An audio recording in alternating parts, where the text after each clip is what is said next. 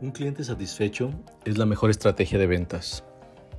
En las ventas es muy importante tener objetivos definidos, ya que de ello dependen las estrategias y acciones que se deberán de realizar para lograrlos.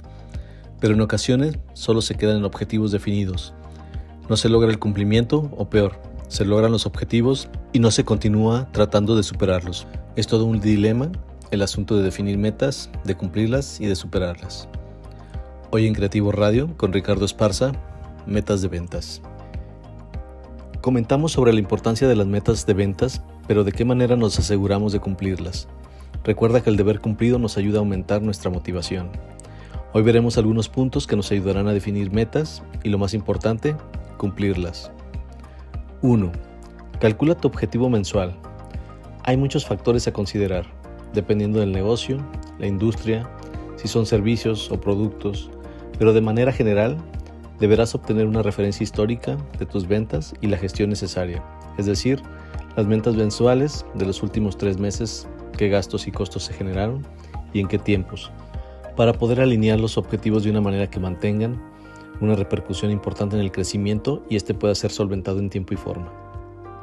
2. Incrementa tus metas de manera escalonada. Esto te permitirá controlar mejor tus recursos e ir midiendo el cumplimiento, Hacerlo de manera escalonada o incremental permite ir cuidando la calidad de los servicios y el esfuerzo necesario en cada etapa o meta alcanzada. 3. Objetivos de actividad.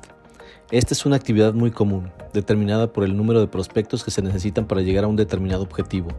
Por ejemplo, tenemos la meta de obtener 4 nuevos clientes mensualmente.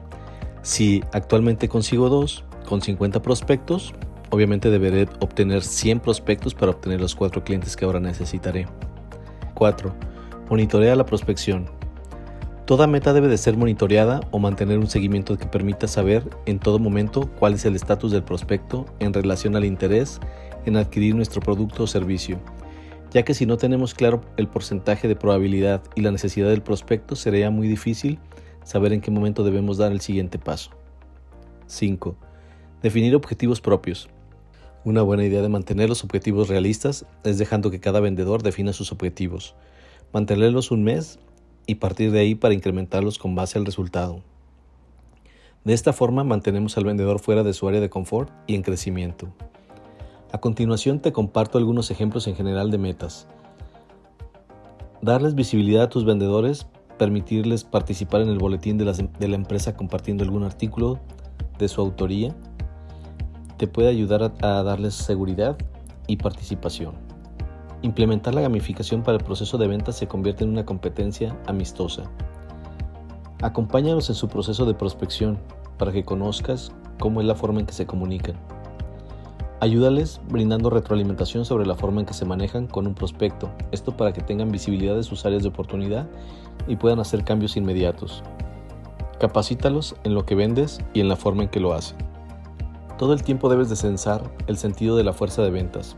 Ellos son los que tienen de, primera mano el comportamiento y respuesta del mercado, así que de ello depende que las metas sean realistas, desafiantes y alcanzables.